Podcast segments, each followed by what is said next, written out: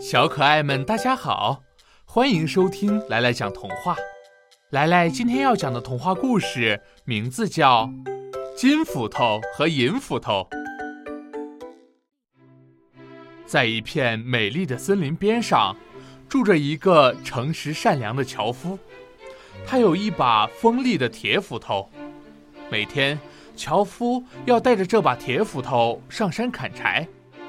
一天，樵夫在河边砍柴时，一不小心手一滑，把斧头掉到了河里。没有了斧头，我该怎么赚钱养家呢？想到了这儿，樵夫忍不住坐在岸上哭了起来。就在这时，河神出现了。他了解了事情的原委后。觉得樵夫很可怜，便沉到河里，捞起了一把金斧头来，问道：“这把金斧头是你的吗？”樵夫摇了摇头说：“这不是我的斧头。”接着，河神又沉到了河里，捞起一把银斧头来，问道：“这把银斧头是你的吗？”樵夫仍旧摇了摇头说。不是，河神第三次沉到河里去，捞起了一把铁斧头来，问道：“这把铁斧头是你的吗？”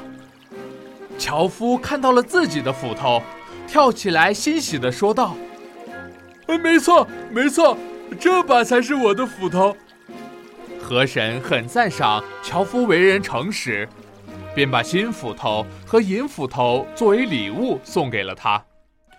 樵夫带着三把斧头回到了家里，把事情的经过详细的告诉了朋友们。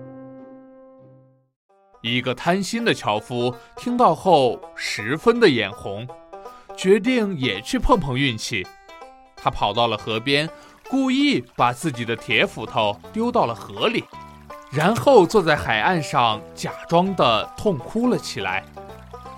河神果然从河里冒了出来，来到他的面前，得知了事情的原委后，河神沉到了河底，捞起了一把金斧头来，问道：“这把金斧头是你的吗？”贪心的樵夫高兴地叫道：“啊，是的，啊是的，这正是我丢失的斧头。”他那贪婪和不诚实的样子，遭到了河神的鄙视。河神没说话，拿着金斧头沉入了河底，再也没有出来。贪婪的樵夫不但没有得到那把金斧头，就连他自己的铁斧头，他也拿不回来了。